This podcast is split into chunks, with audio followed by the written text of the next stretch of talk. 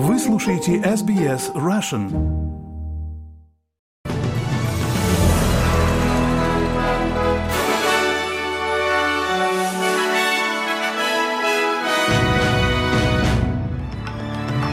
Добрый день, вы слушаете новости СБС у микрофона Ирина Бурмистрова. Сегодня пятница, 12 января.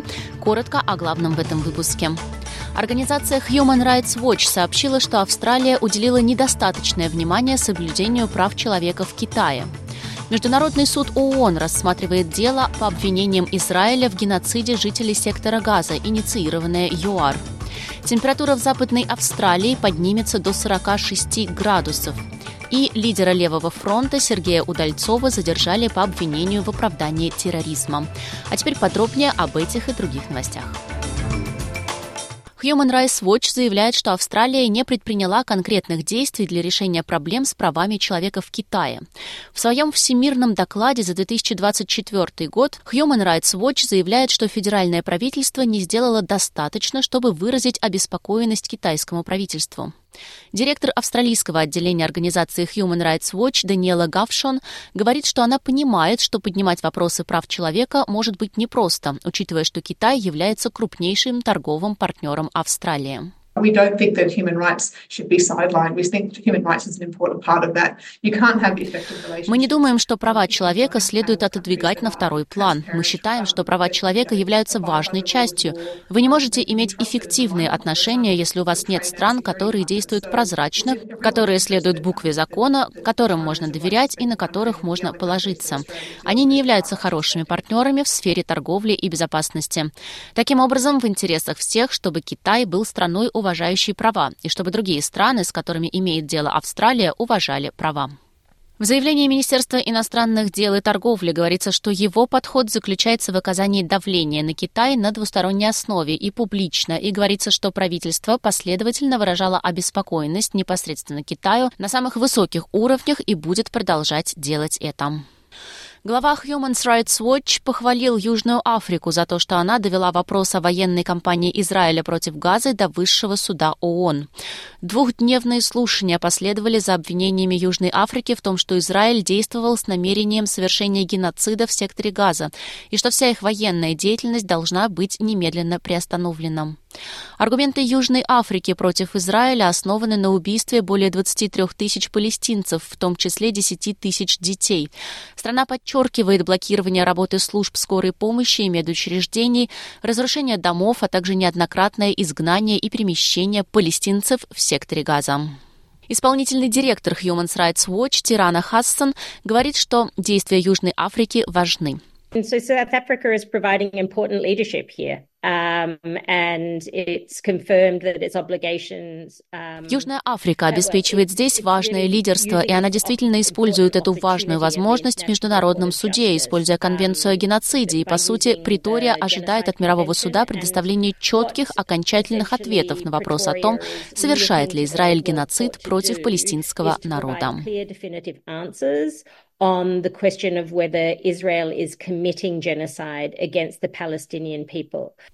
Госпожа Хассан добавила, что в 2023 году Human Rights Watch наблюдала всплеск выборочного возмущения, когда некоторые страны решительно осуждали нападение на Израиль, но хранили молчание по поводу бомбардировок Газы.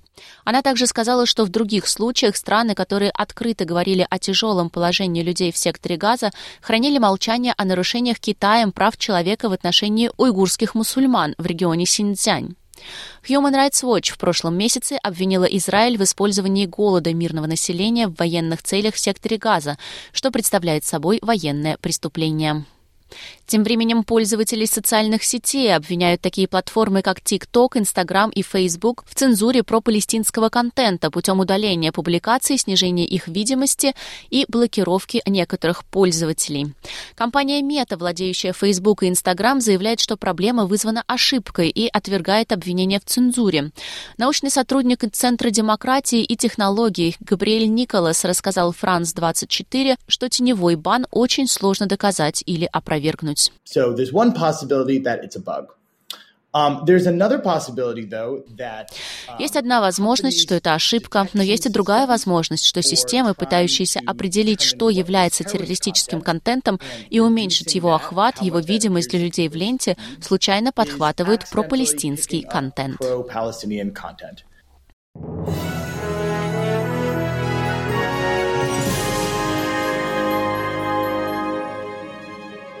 Вы слушаете новости СБС. Продолжаем наш выпуск. США ввели против россиян санкции за приобретение северокорейских ракет, передает русская служба BBC. Госдепартамент США ввел санкции против трех компаний и одного человека из России, обвинив их в причастности к передаче северокорейских баллистических ракет российской армии. О санкциях объявил госсекретарь Энтони Блинкин. Россия не признается в получении ракет от КНДР, но США и их союзники считают передачу ракет установленным фактом. 4 января официальный представитель Совета нацбезопасности США Джон Кирби заявил, что Россия получила от КНДР некоторое количество ракет и пусковые установки и уже как минимум одну ракету выпустила по Украине в ходе массированного удара 30 декабря. 9 января министры иностранных дел США и еще полусотни стран в совместном заявлении резко осудили передачу ракет от КНДР России. Оно является нарушением санкций, введенных Советом безопасности ООН, за которые голосовала в том числе и Россия, будучи постоянным членом Совбеза. Людей в некоторых частях Западной Австралии предупредили о необходимости готовиться к экстремальным и суровым погодным условиям. Бюро метеорологии выпустило тревожный прогноз. Температура составит от 30 до 40 градусов в регионах Кимберли, Пилбара и Голдфилдс. В Пилбаре, Марблбар будет жарко. В пятницу ожидается 44 градуса Цельсия, в субботу и воскресенье 46. В Перте ожидается волна тепла низкой интенсивности. Максимальная температура составит 37 в пятницу, 39 в субботу субботу и 37 в воскресенье. Жаркая погода также ожидается на большей части юго-запада штата. В субботу и воскресенье в Басселтоне температура достигнет максимума в 38 градусов. На севере в Бруме ожидается жара в течение четырех дней с максимальной температурой 36 градусов в пятницу и 35 в выходные. В то же время жители Квинсленда ожидают ливни и, возможно, ураган. По словам заместителя премьера Кэмерона Дика, в заливе Карпентария ожидается формирование области низкого давления и существует вероятность от 10 до 15 процентов, что в выходные дни она превратится в тропический циклон. Старший метеоролог Гарри Кларк сообщил Channel 9, что внезапное наводнение возможно на крайнем севере Квинсленда. Мы можем увидеть общее число осадков порядка 50-150 мм в некоторых частях северного тропического побережья в течение следующих 24-48 часов. Мы видим риск внезапных наводнений и уровень воды в небольших речках и ручьях на крайнем севере Квинсленда, учитывая недавнюю влажную погоду, может действительно быстро подняться при любом сильном дожде. Новое исследование показывает, что загрязнение воздуха внутри домов чаще сильнее, чем снаружи. Первый проект Dyson Global Connected Air Quality показал, что концентрация загрязняющих веществ в воздухе выше всего ночью, когда большинство людей находится дома. В ходе исследования были собраны данные более чем 2,5 миллионов подключенных очистителей воздуха почти в 40 странах мира в период с 2022 по 2023 год. Ученый-эколог София Ринг говорит, что источники загрязнения воздуха в помещении могут быть неожиданными, но уровень загрязняющих частиц можно снизить с помощью регулярной уборки.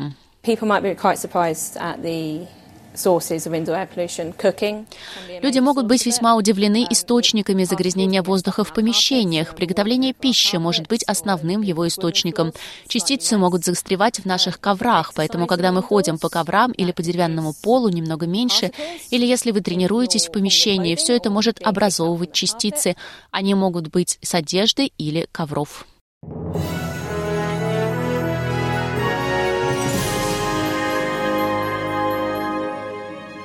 Вы слушаете новости СБС.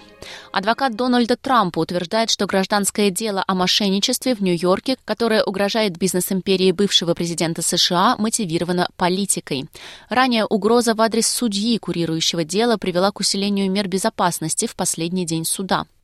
Генеральный прокурор Нью-Йорка Летиша Джеймс добивается того, чтобы Трампу запретили участвовать в сфере недвижимости штата и назначили штраф в размере почти 370 миллионов долларов за предполагаемое манипулирование стоимостью его недвижимости с целью добиться более выгодных условий финансирования. Судья Артур Энгерон уже постановил, что Трамп и его компания занимались мошенничеством. Трамп заявил, что генеральный прокурор вышел из-под контроля.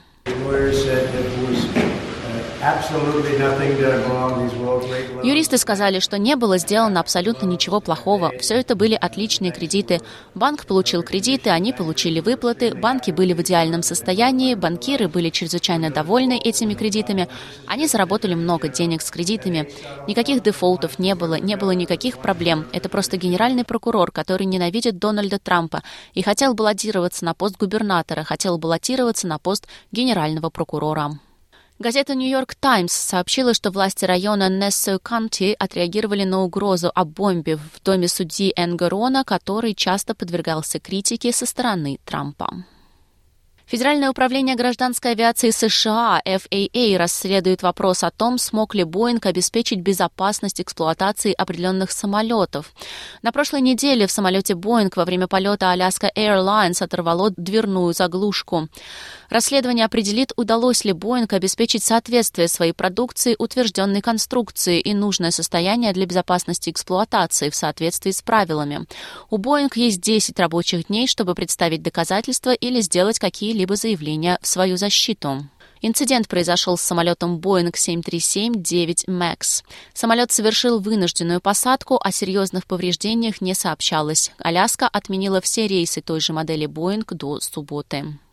В России лидера Левого фронта Сергея Удальцова, который ранее отбывал срок по болотному делу, снова привлекают к уголовной ответственности по статье об оправдании терроризма. После обыска его повезли на допрос в Следственный комитет России. Суть дела пока не ясна, передает Радио Свобода. Адвокат Удальцова Виолетта Волкова сообщила, что ее подзащитного увезли на допрос в Следственный комитет. По ее словам, Удальцову предъявлено обвинение в оправдании терроризма. Как ожидается, в пятницу Басманный суд Москвы рассмотрит ходатайство о, о его аресте. Более десяти лет назад Удальцов был активным участником протестного движения в России, был осужден на четыре с половиной года по болотному делу. Сейчас активист поддерживает российское вторжение в Украину. 21 декабря Удальцова задержали на Красной площади, где он пытался развернуть флаг Левого фронта в честь годовщины со дня рождения Сталина. Тверской суд Москвы признал Удальцова виновным в проведении несанкционированного мероприятия и назначил ему 40 часов обязательных работ, уточняет Радио Свобода.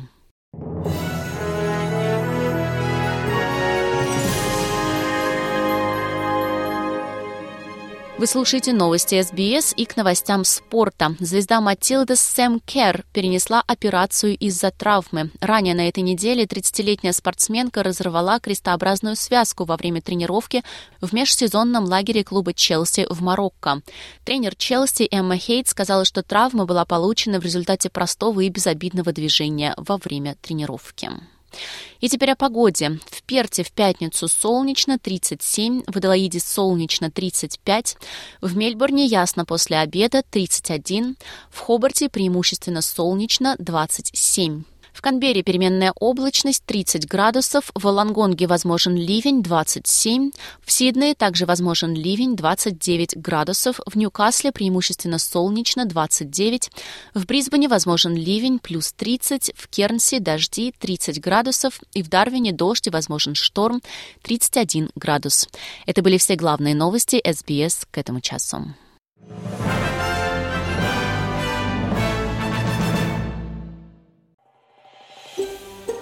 Хотите услышать больше таких историй? Это можно сделать через Apple Podcasts, Google Podcasts, Spotify или в любом приложении для подкастов –